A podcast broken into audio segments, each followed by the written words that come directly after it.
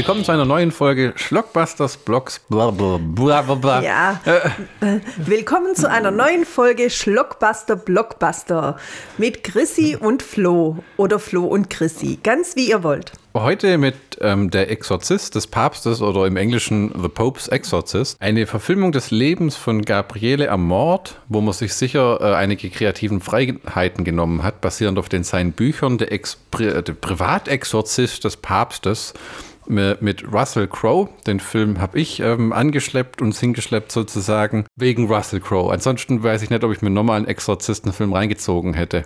Na, und wegen Franco Nero. Ja, ja, tatsächlich. Das habe ich aber auch schon im Vorspann gelesen. Okay. Äh, da war ich nicht drüber informiert. Die Handlung des Filmes, also beruhend auf den persönlichen Schriften von Pater Gabriel Amort, dem Chefexorzisten des Vatikans, folgt The Pope's Exorzist Amort bei seinen Ermittlungen rund um die furchteinflößende Besessenheit eines Jungen. Dabei stößt er auf eine jahrhundertalte Verschwörung, die der Vatikan verzweifelt versucht hat, geheim zu halten. Mhm. So. Christinchen, wie hat dir der Film gefallen? Also ich fand ihn wirklich gut. Warum fandest du ihn wirklich gut? da ist die Falle, ne?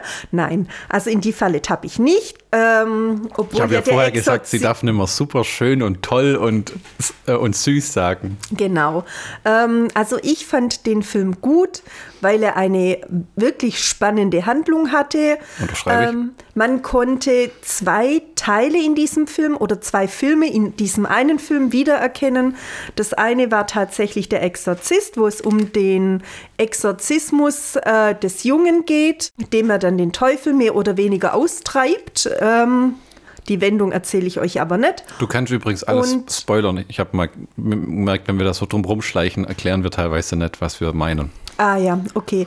Also, ähm, der den Jungen exerziert, indem er selber den Dämon in sich aufnimmt. Weil der nur, der sucht quasi einen Exorzisten. Ne? Richtig. Das war, die ersten 30 Minuten waren voller Klischees. Familie zieht um in ein neues Haus, da spukt's da drin irgendwie.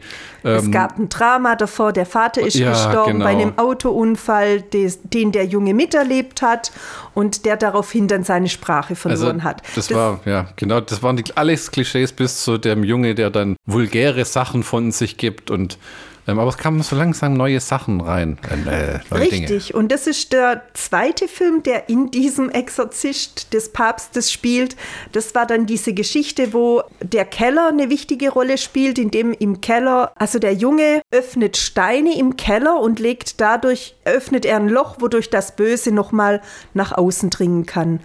Und ähm, der Film erinnert. Ach, du wolltest sagen, der Junge läuft durchs Haus und zieht einen Stein aus der Wand, wohinter sich eine Tafel verbirgt. Eine Tafel weiß ich jetzt nicht, aber es verbirgt sich dahinter dieses, diese Gruft, diese große, dieses große Kellergewölbe, in dem dann dieses zweite große Geheimnis steckt. Wir können das nachher nochmal sehen. Das sind Was meine ist das erste große Geheimnis? Aha, das erste große Geheimnis ist, wieso äh, nimmt ein Dämon überhaupt diesen Jungen ausgerechnet in Besitz? Und das zweite große Geheimnis, das sagt ja dann der Dämon auch. Du bist in die Falle getappt. Ich habe mir auch gedacht, wenn dann so ein, äh, ein Kinderschauspieler so vulgären Scheiß sagen muss, vielleicht soll das irgendwie unnatürlich wirken. Weißt du, weil ein Kind redet ja so eigentlich nicht von, von, von sexuelle Dinge und Gewalt und ja, natürlich. bekrapscht seine eigene Mutter dann und bezeichnet die als Milchkuh und der Junge war im Keller, hat diesen Stein rausgezogen und hat dadurch unter ich anderem. Ich gerade. Weil ihr es nicht hören könnt. Unter anderem äh, diese Gruft gefunden, äh, wo man dann zuerst diesen Raum vermutet hat, diesen einen großen Kellerraum. Und da waren ja dann auch die Bauarbeiter, die abends idiotischerweise eine. Die, äh, die sind da hingegangen und dann haben sie in das Loch geguckt und dann haben sie im geschlossenen Keller eine Leuchtfackel gezündet, wo ich, wo ich auch laut protestiert habe, wo ich mir ja. gedacht habe, so ein Quatsch. Dann ja. kam eine riesen Verpuffung. Oh, sagt man das so, wenn Gas in die Luft geht? Ja. Verpuffung. Dann ähm, hat es die Mauern voll freigesprengt, sozusagen. Und der Exorzismus fand ja ursprünglich nur unter dem Aspekt des Jungen statt, bis der Dämon dann selber einmal gesagt hat, ihr seid auf die, in die Falle gegangen. Und dann erst hat er nachgedacht, dieser Gabriel, was denn da die Falle äh, äh sein könnte. Ja. Und ist dann draufgekommen, dass da noch irgendwas neben diesem Kind sein muss. Der Gabriel ist angekommen mit, seinem, mm. mit seiner Vespa oder was er da gefahren ja, ja. hat. Echt Gold. Ja, das im, im, äh, Echt im, goldig im dann- Trivia stand beim IMDb, Russell Crowe hat gesehen in Italien, dass die Priester, Priester? Priester. mit den Vespas rumfahren und er fand das cool und wollte es in einen Film einbauen. Und ich habe mir bei einer Szene auch gedacht, da haben bestimmt dann ein paar Produzenten den Kopf geschüttelt, weil der wahrscheinlich eigentlich mit dem Auto rumfahren sollte. Weil in einer Szene, äh, wir dachten erst, dieses Haus der Familie steht in Italien, das steht aber in Spanien. Ja. Und äh, der Film ist auch in Englisch, in Spanisch und großteils in Italienisch, in ordentlichen Teilen Late äh, Italienisch Und auch in Latein. Latein. Mhm. Und ähm, der Gabriel Amort, der war früher bei den Partisanen und hat im Zweiten Weltkrieg gegen die Faschisten gekämpft. Und dieses äh, im Haus, das hat jetzt gar nichts damit zu tun, weil ich habe irgendwann gedacht, auf dieser, äh, weil im Innenhof ist ein Brunnen, der versiegelt ist. Ja. Und der Gag, worauf ich hinaus wollte, ist, er bindet diese riesenschwere Bleiplatte oder was das ist an seine Vespa und zieht die runter. Deswegen hätte das wohl ursprünglich ein Auto sein sollen. Ja. Weil das sah sowas von geckig aus, wenn er mit diesem kleinen Rollerle dann den riesen Steinblock darunter zieht, äh, diese Bleiplatte. Also die erste halbe Stunde ist, kann, wird schnell recht tröge, wenn die halbe Stunde Marke sich nähert. Das fängt an mit einem charmanten Russell Crowe und tatsächlich einem Exorzismus, wo er einem jungen Mann quasi einen Dämon austreibt und die Seele in ein Schwein bannt, weil er den Dämon herausfordert, dass er nicht von allem Besitz ergreifen kann. Das Schwein wird dann, wird, kriegt einen blutigen Kopfschuss. Dann muss er sich vor so einer Art Tribunal verantworten Ja. Die in Frage stellen, dass es heutzutage überhaupt gar keine Exorzisten mehr braucht. Also den Film überhängt immer so das Damoklesschwert über ihm, dass er eigentlich abgeschafft werden soll. Er meint dann aber selber, er untersteht persönlich dem Papst. Wenn sie ein Problem mit ihm haben, sollen sie ihn ansprechen. Genau, und daraufhin geht er und verlässt auch dieses Konzil, was sehr interessant und auch sehr mutig ist. Ja, d- das ist ähm, wahrscheinlich mal wieder, aber auch nicht im Vatikan gedreht, weil ich glaube, die lassen da niemanden rein, weil sie das nicht witzig finden, gell? Nein, So irgendwelche, das nicht. ähm, irgendwelche Gemäuer, die dem Ganzen ähnlich sehen. Also das habe ich mal gehört, dass der Vatikan in der Vatikanstadt selber keine Aufnahmen machen lässt. Nee, oder jedenfalls sind- nicht drin oder so. Die sind da ziemlich eigen. Was aber dann schön ist, ist, dass er dann quasi in die vatikanische Bibliothek geht. Und das finde ich. Meinst richtig toll. echte? Und das fand ich interessant, denn als er dann erfahren hat, äh, welchen neuen Fall er bekommt, hat er erstmal recherchiert. Und das findet man bei vielen Exorzismusfilmen nicht. Auch bei den Insidious-Filmen wird das mal kurz angesprochen, dass es eben, bevor dieser Exorzismus, den es ja in der Realität tatsächlich gibt, dass die Leute da eben nicht hingehen, dann ihre Gebete runterlallen und dann wieder nach Hause gehen, weil dann der Exorzismus vorbei ist, sondern dass die sich wirklich erstmal damit auseinandersetzen, was denn für eine Gefahr da gedroht haben könnte, was wer den Besessenen in Besitz genommen hat, also all diese Dinge. Und das fand ich hier sehr gut rübergebracht.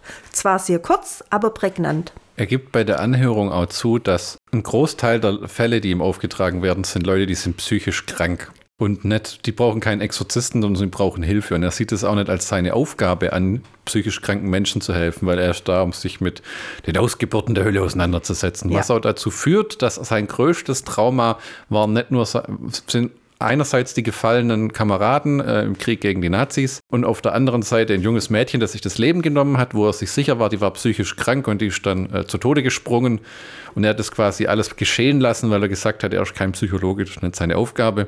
Und ähm, weil der Trick ist auch, was, was eine neue Idee war in dem Film, ist der ähm, Dämon, äh, dessen Namen ich mir aufgeschrieben habe, den sich keiner merken kann. Asmodeus. Asmodeus. Asmodeus, ja, einer der original 200 gefallenen Engel. Ja. Ähm, die können quasi, der kann in die Priester reinsehen und in ihre, in ihre eigenen Sünden sehen. Mhm. Und sagt dann auch, das bringt nichts, wenn ihr die Beichte abgelegt habt, wenn euch das immer noch das Gewissen belastet. Ja, also, also- es ist nicht nur, upsala, Hund unterm Tisch, äh, nicht nur der Priester kann dir die Absolution erteilen, damit ist alles weg, sondern du musst auch selber mit dir quasi im Einklang sein. Ja, und das ist Auch eine eine, eine ganz tolle, nette Idee, die eben so, zumindest äh, ist mir nicht bewusst, so noch nicht aufgetaucht ist in den Filmen. Ja? Also wenn du selber Zweifel hast an dir, wenn du selber im Unreinen bist mit dir, kannst du auch keinem anderen helfen. Also auch das fand ich gut, ja. Hm. ja. Und das verfolgt ihn quasi bis heute, dass er dieses Mädchen hat sterben lassen. Deswegen ist er auch für den Dämon angreifbar, der ihn, der nachher Besitz von ihm ergreift, weil äh, die finden diese, ich will jetzt Kryptas sagen, aber das ist Ja. ganz falsch. Also der, find, der zieht mit seiner Vespa im strömenden Regen den Bleideckel von dem Brunnen. Ja. Der ist ausdekoriert mit ähm, Schädeln und unten ist quasi eine riesen unterirdische Höhle, wo auch ein Exorzist sich in ein Metall es hat auch einen Namen. Käfig. So Käfig einsperrt mhm. und sich verriegelt hat, weil damit der Dämon, wenn er Besitz von ihm ergreift, quasi nicht mehr raus kann und da unten mit ihm stirbt. Mhm. Und dann sitzt auch, ich glaube, wenn ich es richtig verstanden habe, ein Exorzist auf so eine Art Steinthron ja. vor, was im Endeffekt ein Portal in die Hölle ist. Ja, das genau. hat mich schon ein bisschen an Doom erinnert, wenn dann diese Pentagramme an der Wand anfangen zu glühen ja. und so. Am Anfang, die erste Stunde, ist wie ein äh, Film mit kaum Effekten und erzählt und basiert auf den schauspielerischen Leistungen und nachher wird wird es noch ziemlich effektträchtig. Ne? Ja. Ähm, da ist auch dieser junge Priester, Priester, äh, Priester spanische ja. Priester, der dann äh, irgendwie außerehelichen Geschlechtsverkehr hatte oder irgend sowas. Ne? Ja. Ähm, ja. Und der wird von der Frau verfolgt, mit der er geschlafen hat, die äh, splitternackt und blutig ihn dann verfolgt in einer Szene und dann explodiert. Ja. Da ist mal kurz richtig splatterig geworden auch. Ja, äh, wobei man natürlich sagen muss, am Anfang hatte ich ähm, ein bisschen Probleme mit dem Film, weil es halt am Anfang tatsächlich ständig duster ist. Wo ich mir immer sag, schalt doch mal eine Lampe an. Aber es ist ein ähm, Horrorfilm, da muss dunkel sein. Ja, aber es ist tröge, ja. Also die laufen durch das Schloss, äh, es ist ständig Nacht, obwohl sie es restaurieren. Also es, ich meine, wie kann man ein Schloss restaurieren, wenn es überall dunkel ist, ne? Das funktioniert halt nicht. Von daher fand ich das richtig tröge am Anfang. Das hat mich fast so sehr genervt, dass ich am liebsten dann aufgestanden wäre aber ich habe es durchgehalten. Was ich richtig, richtig toll fand, äh, was ich so auch noch nie gesehen habe, ist beim als der Exorzist ankommt, der Gabriel ankommt und den Jungen zum ersten Mal sieht. Der hat so eine Art Exorzismus-Homeset, so ja. ein Chemiekasten zum Rumfahren. Ja, aber das ist tatsächlich in, einer, in, in, einem schicken Köfferchen und dann nimmt er so eine, ja, es ist eine, eine Art Medaille mit dem Kreuzzeichen Jesus drauf und das nimmt er und führt es vor die Augen von diesem Jungen und plötzlich erscheinen neben seinen Pupillen die Dämonenpupillen. Also das habe ich so auch noch nie in einem Film gesehen. Das fand ich ab dem Zeitpunkt, muss ich ehrlich sagen, hat mich der Film dann schon gehabt. Wo er halt merkt, dass es echt ist und dann auch nach hinten taumelt, weil, weil er zugibt, bei dem Mann mit dem Schwein am Anfang, das war Theater, der war nicht besessen, der war krank. Mhm. Und der konnte halt den so helfen, indem er da das mit dem Schwein vollführt hat. Mhm. Ne? Was und wohl, ihn das hat glauben lassen, ja. Was wohl heißt, dass er nach dem Tod von dem Mädchen durchaus bereit war, psychisch kranken Menschen auch zu helfen, mhm. helfen äh, und wenn er dann halt ein bisschen eine Show abziehen muss. Genau. Und was dann eben auch noch war, äh, der Dämon, nachdem er das mit diesen Augen äh, festgestellt hat, spuckt dieser Dämon einen Vogel aus, äh, so einen roten Vogel, äh, wo man dann denkt, was ist denn da damit los? Was ich habe auch gedacht, das ist so ein Dämonending, weil ich sowas, mhm. glaube ich, auch schon mal irgendwo gesehen habe, dass die so Vögel kotzen. Also das habe ich jetzt noch nicht so nee. gesehen, aber ich habe auch gedacht, das ist halt so ein Dämonending, wird aber später im Film auch nochmal erklärt, wo es mit diesem, mhm. was es mit diesem Vogel auf sich hat. Also. Was hat es auf sich mit dem Vogel? er, er hat ja als ähm, gegen die Faschisten gekämpft und er hat als einziger eine dieser Schlachten überlebt, äh, indem er sich auch totgestellt hat. Und nachdem er dann wieder aufsteht und die Faschisten dann eben verschwunden sind, kommt dieser Vogel und setzt sich auf den toten Körper eines seiner Kameraden. Hm. Ja, ja, also. Aber ich habe auch mal gedacht, die Nazis spielen noch eine größere Rolle, aber sie haben es so am Rande gelassen. Gott so, sei Dank. So mehr, also das war quasi nicht, hat nichts mit dem Dämon zu tun oder sonst was, sondern das war quasi, was ihn zur Kirche gebracht hat und weg vom von der Gewalt, sagen wir mal. Ja, genau. Und das fand ich eigentlich auch ganz gut. Also Rückblenden, die da ähm, übergreifen, sind nur kurz und nur zur Erklärung vorhanden. Ja, die spielen in diesem Fall nur eine Erklärungsrolle, aber keine eigene Geschichte. Ich würde mal noch ein paar Eckdaten vorlesen ja. für die äh, Uneingeweihten. Also der Film basiert auf ähm, Amorts Memoiren An Exorcist Tells His Story und An Exorcist More Stories. Die Bücher werden im Film auch mehrfach erwähnt und sollen sehr gut sein. Also es wird eingeblendet am Ende. Ich habe mal geguckt, verrückterweise Amazon, technisch sind die Bücher gerade ausverkauft von ähm, Gabriel Amort. Äh, auf Thalia und so gibt es die wohl noch für 10, 15 Euro und sollen tatsächlich sehr unterhaltsam sein. Aber ich weiß jetzt schon, dass ich das nicht lesen werde. Wirst du das lesen? Ja, eins werde ich auf jeden Fall mal Echt? lesen. Oh, mal gucken. Also Besetzung haben wir Russell Crowe als Pater Gabriel Amort. Dann haben wir Daniel Zovato als Pater Esquibel. Dann haben wir Alex Esso als Julia, das ist die Mutter, Franco Nero als den Papst, der mhm. auch eine super Performance abliefert und mehr machen darf, als nur ein paar Dialogzeilen sagen. Ja. Dem armen Mann hat ja oft so Filmrollen inzwischen. Ich weiß, der ist auch schon über 80, aber bei zum Beispiel Tarantinos Django Unchained sitzt er nur an der Bar. Dann, ähm, äh, wo habe ich ihn jetzt gesehen vor einer Weile? Ja, genau, bei John Wick 2 war er auch. Der ist oft verdammt dazu, äh, als Besitzer vom italienischen Continental, Ah, okay. verdammt dazu, so kleine Rollen zu haben. Aber hier schon recht viel zu sehen. Und hat auch, äh, darf auch Blut kotzen äh, und äh, ich hab's das äh, Gefühl gehabt, er war auch kurz besessen oder irgendwas fährt in ihn oder so. Ja, ne? ja, Im ja, Laufe ja. der Handlung. Dann haben wir Laurel Madsen als Amy. Ich glaube, das war die ältere Tochter, die Ja. von Anfang an von zweifelhafter Moral und Charakter ist, sagen wir es mal so. Das Ganze soll ja in den 80ern spielen. Ja, also die Amy ist halt das klassisch pubertierende junge Mädchen, Mhm. äh, das aufsässig ist, das wieder von seinen Eltern irgendwo in eine tröge Einöde verschleppt wird. Ja. Und eigentlich möchte sie dann doch bei ihren hippen Youngstern äh, in der Stadt bleiben. Ja? Und dies, ähm, das kotzt sie an, das muss man einfach so sagen. Und deshalb benimmt sie sich wie so ein typischer Teenager, Kopfhörer auf, Musik laut und streitet sich mit ihrem Bruder und ist genervt ohne Ende. Damals noch der Walkman, ne? Genau. Übrigens, der Film ist vom gleichen Regisseur wie äh, Sylvester Stallones ähm, Samaritan. Erinnerst du dich noch, wo, wo am Ende, für alle, die das noch nicht kennen, jetzt weghören, der Twist war, dass Stallone der Böse war und nicht der Gute. Ja, ja, das ist das, richtig. Das war auch zum einmal angucken voll in Ordnung. Ja, dieser Twist war das Tolle. Ja. Ansonsten war es. Recht tröge, weil wie Ja. von uns beiden kritisiert schon alles übers Kind aufgezogen, das selber so unleidig war. Ja. Äh, äh, mal als Kurzkritik, dass man den Großteil des Filmes dachte, oh, der, der, der Junge ist unmöglich. Und Ja, dann, der Junge ist ihm halt nur hinterhergehechelt und weil er äh, berühmt war. jeder vernünftige Mensch hätte, weil er pseudo benü- be Ja, berühmt war, ne? Er war ja So ein eigentlich, Superheld im Ruhestand. ja genau, aber das wusste ja keiner, außer Mhm. dem Kind, das, es in, das ihn entdeckt hat und das ihm dann hinterherhechelt. Also ganz ehrlich, ja, war nicht unser Film. Nee. Im Oktober 2020 erwarb Screen Gems die Rechte in der Geschichte von Pater Gabriel Amorte, allerdings 2016, wenn ich es richtig weiß, leider Ja. schon verstorben ist in Rom. Und im Juni 22 äh, begannen dann die tatsächlichen Dreharbeiten. Äh, nach und nach kam der Cast zusammen. Äh, und äh, August bis Oktober 2022 haben sie in Dublin in Irland gedreht und die Szenen ähm, mit Kirche und Pipapo und allem wurden teilweise im Trinity College in Dublin gedreht mit der Bibliothek und so.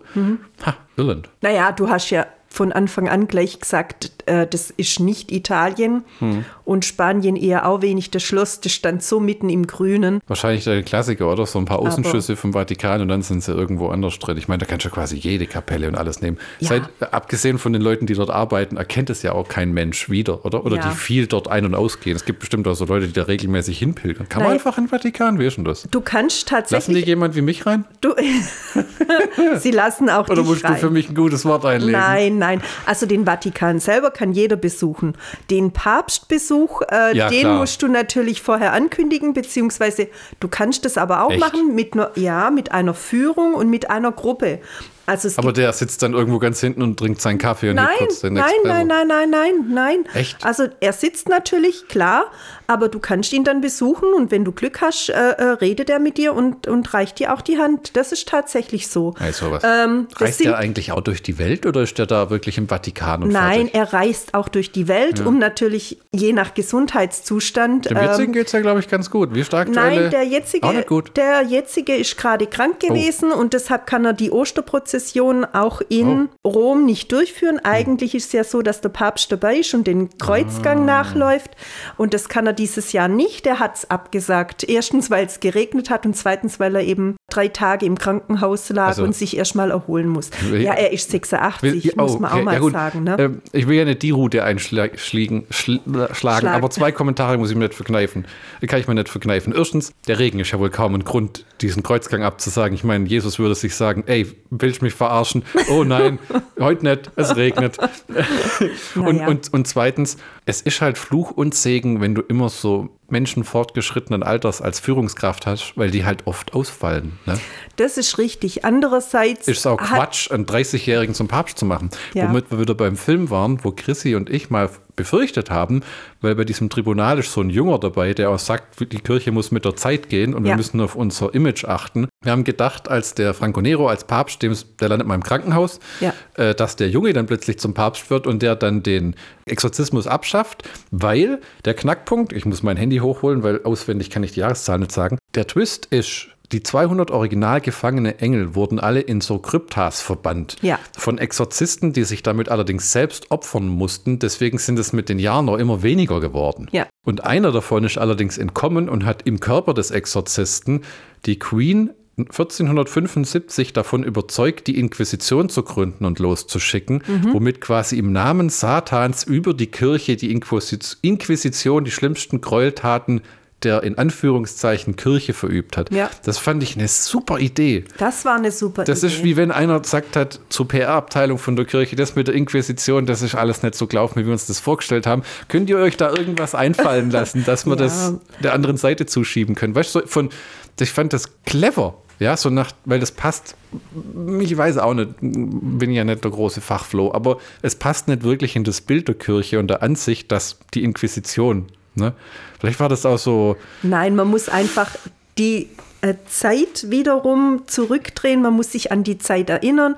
Die Kirche wollte ihre Macht nicht verlieren. Ja, die Kirche wollte weiterhin weltlichen Einfluss gewinnen. Hm. Das war ja damals, wo sie die ganzen ähm, Landesherren und Könige und alles abgesegnet und auch abrufen konnten. Ne? Quasi, wenn du nimmer den, die katholische Kirche im Rücken hattest, dann ähm, haben deine Verbündeten nimmer zu dir gehalten, dann lief es wirtschaftlich schlecht, Ja. dann kam dann immer das Geld, dann kam dann immer die Rückendeckung der Kirche, die damals sehr, sehr wichtig war für alles hier. Außerdem muss ich noch dazu sagen, dass die Kirche mit ihren Kreuzzügen mächtig auf die Nase gefallen ist damals, hat sich eine blutige Nase geholt. Es äh, kam um diesen Kampf. Ähm, wie viel Macht hat die Kirche?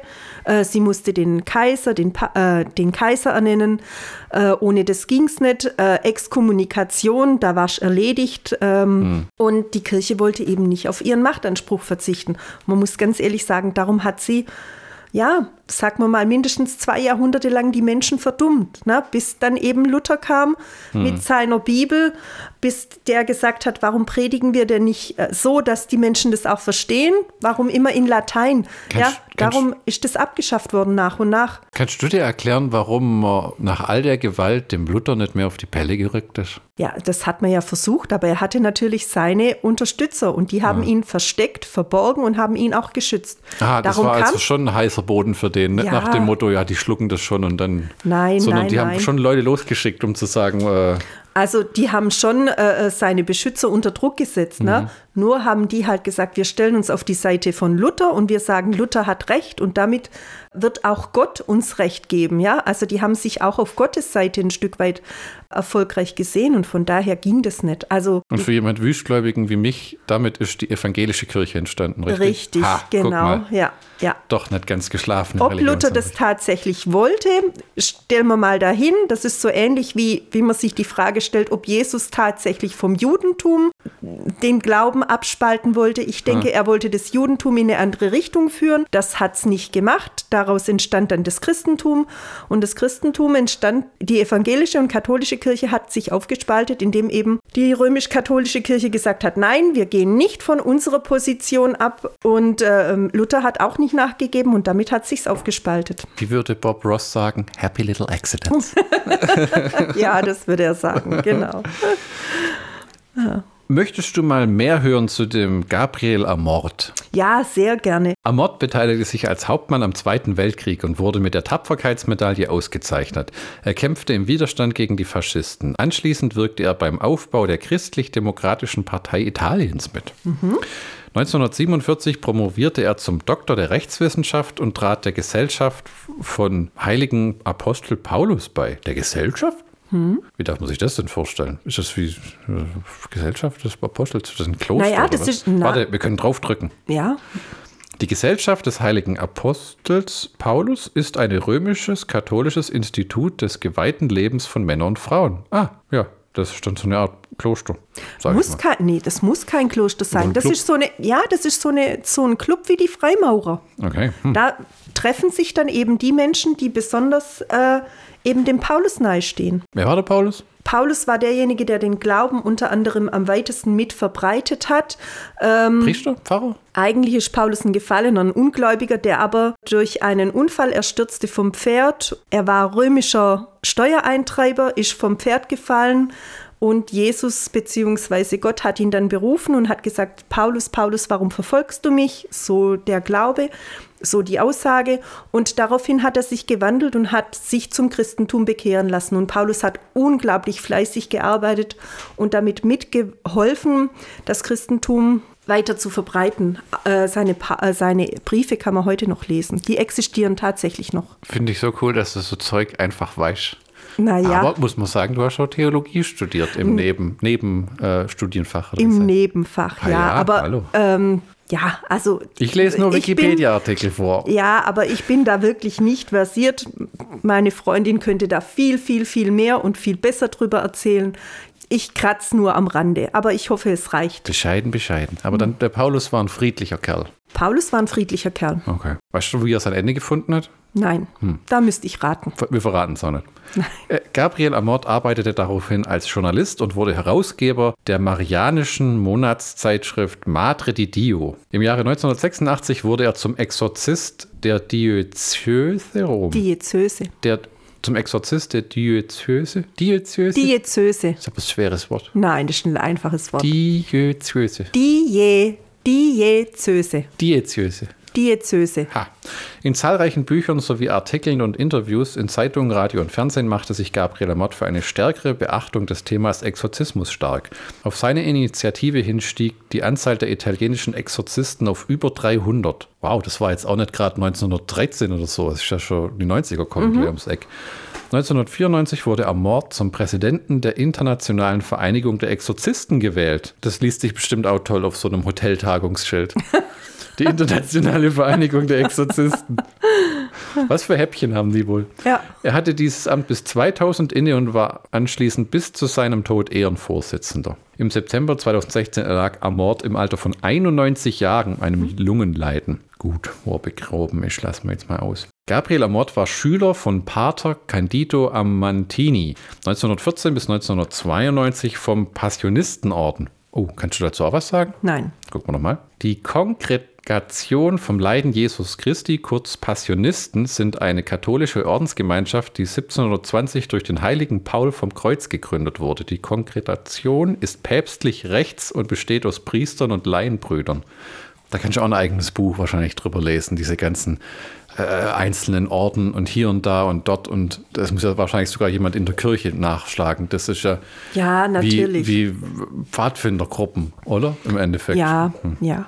Du musst bedenken, es gibt ja unzählige Heilige, ähm, gerade bei der römisch-katholischen Kirche, der der Vatikan ja angehört, beziehungsweise die Kirche gehört dem Vatikan an so rum.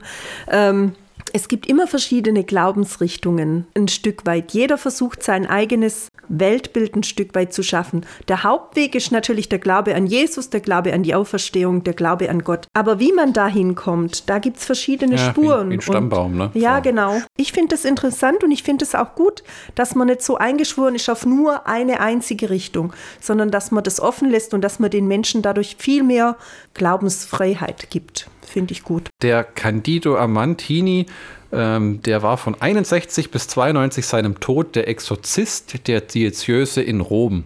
Also quasi der Obi-Wan Kenobi zum Anakin Skywalker. Nur, dass der nicht böse wurde. Nein. Amort berief sich auf biblische Texte wie Lukas 9,1 EU, ist bestimmt falsch, äh, um die reale und nicht nur Sinn- Lukas 9, Ah. Kapitel 9, Vers Ah.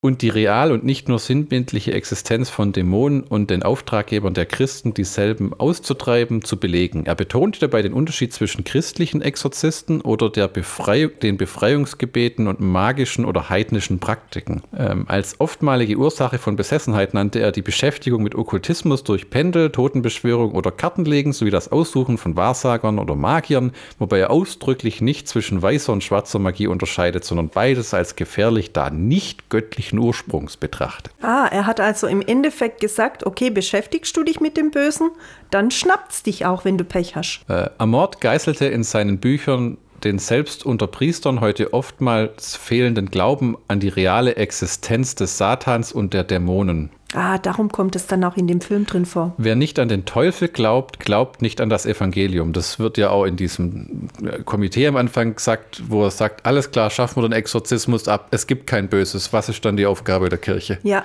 und ja sitzen, ich toll. Und dann sitzen cool. sie ja auch alle da, wie, äh, darum geht es jetzt gar nicht. Also ich muss sagen, ich finde diese Idee gut. Also ist ja auch im Asiatischen Yin und Yang, es bedingt sich. Gut und Böse bedingt sich. Das ist, ja. Ja. Das ist ja, was mir oft nicht gefällt an den religiösen Menschen, dass die alles durch die Bibel interpretieren und gar keine real basierte Weltanschauung mehr haben. Naja, das sind die Strenggläubigen. Ich meine, du hast ja eine Frau, die ebenfalls gläubig ist, die der römisch-katholischen Kirche angehört. Ich glaube, so siehst du mich ja jetzt auch nicht. Nee, ich bin da sehr liberal. Ja auch ein sehr äh, ähm, realitätsbasierter, äh, logisch denkender Mensch. Und das, so, so klingt der Typ ehrlich gesagt auch, ja. wenn du mit dem auch ein normales Gespräch hättest führen können. Ja. Amort beklagte, wie die römisch-katholische Kirche die von Besessenheit betroffenen Menschen heute im Stich lasse. Zugleich aber betonte er, dass der Exorzismus nur 10% der Wirkung ausmachte und 90% müsse der Betroffene durch ein lebendiges Glaubensleben selbst wirken. Mhm. In 1999 geänderten Richtlinien für einen Exorzismus, bei der der Vatikan empfahl, eine mögliche Besessenheit nicht nur genau zu überprüfen, sondern sich unter Umständen auch mit Medizinern und Psychiatern abzustimmen, kritisierte er. Das sei so, als wolle man den Teufel mit einer ungeladenen Waffe bekämpfen. Zudem gab er zu Protokoll, er unterhalte sich täglich mit dem Teufel, wobei er Latein spreche, der Teufel aber Italienisch. Das Na, war dann ja. vielleicht schon in den späteren Jahren. Ja, da würde ich ihm jetzt nicht mehr so ganz äh, äh, ähm, zustimmen. Ich finde es nämlich sehr gut, wenn man sagt, man stimmt sich mit Ärzten und Psychologen ab. Eben äh, die Frage ja, ist, ja. ist es tatsächlich eine Besessenheit oder ist es, ist es eben eine psychische Krankheit? Jeder Film nimmt sich da auch viele Freiheiten. Wenn man zum Beispiel sieht, wie bei dem Jungen dann in Blut, wie mit einem Messer der ganze Brustkorb bis zum Bauch mit einer Schrift vollgeschlitzt wird, ich glaube nicht, dass jemand sowas in echt mal beigewohnt hat, wie, Schriften in Körper eingeritzt werden. Ja, dass da Schnittwunden waren und so Sachen, das kann ich mir schon vorstellen. Ne? Aber ich glaube nicht, dass da äh, äh, Leute von magischer Zauberhand wie einem Freddy Krüger aus der Traumwelt aufgeschnitten wurden. Oh, du guckst so hin und her nach dem Motto, ich weiß auch nicht. Ja, also es gibt ja tatsächlich Leute, die angeblich auch die Wundmale Jesus haben und äh, wo es ah. dann eben blutet. Also das, das war doch ja, in dem Benedetta-Film, gell? Ja. Der aber die hat gelogen. Bei der Bene es gibt aber auch andere Filme beziehungsweise Tatsachenberichte, wo das wirklich angeblich so gesehen worden ist, dass die Wundmale dann erscheinen, erschienen sind und dann bluten. Also ich glaube, es gibt viel zwischen Himmel und, äh, und Hölle, ähm, was passieren kann und bin froh, dass eben doch so wenig passiert. Zu seinen Exorzistentätigkeiten äußerte er sich im Januar 2008 gegenüber Vatican Magazine. Okay. Ich sage allen, sie sollen zuerst die Ärzte und Psychologen um Rat fragen. Oh, scheinbar hat er seine Meinung auch mehrfach geändert im Laufe ja, der Zeit. Ja, finde ich jetzt sehr merkwürdig. Denn in den allermeisten Fällen gibt es psychische oder physische Ursachen. Natürliche Ursachen wie Schizophrenie, Hysterie, mischen sich auch die Ansichten von einem Menschen, der sehr viele Jahre schon gelebt hat. Ne? Ja. Ähm, ähm, Schizophrenie und Hysterie. Also mhm. Hysterie darfst du eigentlich heute gar nicht mehr so nennen, weil das eher äh, ja auch eigentlich andere Ursachen hat, warum Leute hysterisch sind. Aber es stimmt, also es gibt ja. Leute, die hysterisch ja, sind. Und, und, und Der Psychiater sagt, ob es sich um ein Symptom oder eine psychische Krankheit handelt. Er behauptete Anfang 2010 bislang etwa 70.000 erfolgreiche Exorzismen durchgeführt zu haben den indischen Guru Sai Baba, oh, klasse, ähm, hielt Amort für den erstgeborenen Sohn Satans. Außerdem hielt er sowohl die Praxis von Yoga als auch das Lesen von Harry Potter Romanen für satanistisch. Okay, gut. Ich glaube, dass den Quatsch irgendjemand in den Wikipedia-Artikel reingeschrieben hat, weil das klingt nicht wie. Äh, Müsste man mal nachlesen äh, oder nachforschen. Aber gut, Wikipedia-Artikel sind ja nicht. Ach, weil Harry Potter magisch ist. Oder? Ja, da kann ja jeder drin rumschreiben. Also, aber das klingt. Mm, das klingt dir ein bisschen zu weit hergeholt. Ja, ja das, hat, äh, das ist auch ein so ein Absatz. Also. Nach dem Rücktritt von Papst Benedikt XVI. dankte Amort dem scheidenden Kirchenoberhaupt. Bei einer Audienz habe Benedikt XVI. Exorzisten aus aller Welt empfangen und ihnen große Ermutigung gegeben. Er habe wirkungsvolle Gebete zur Teufelsaustreibung geschenkt. Mhm. Hm.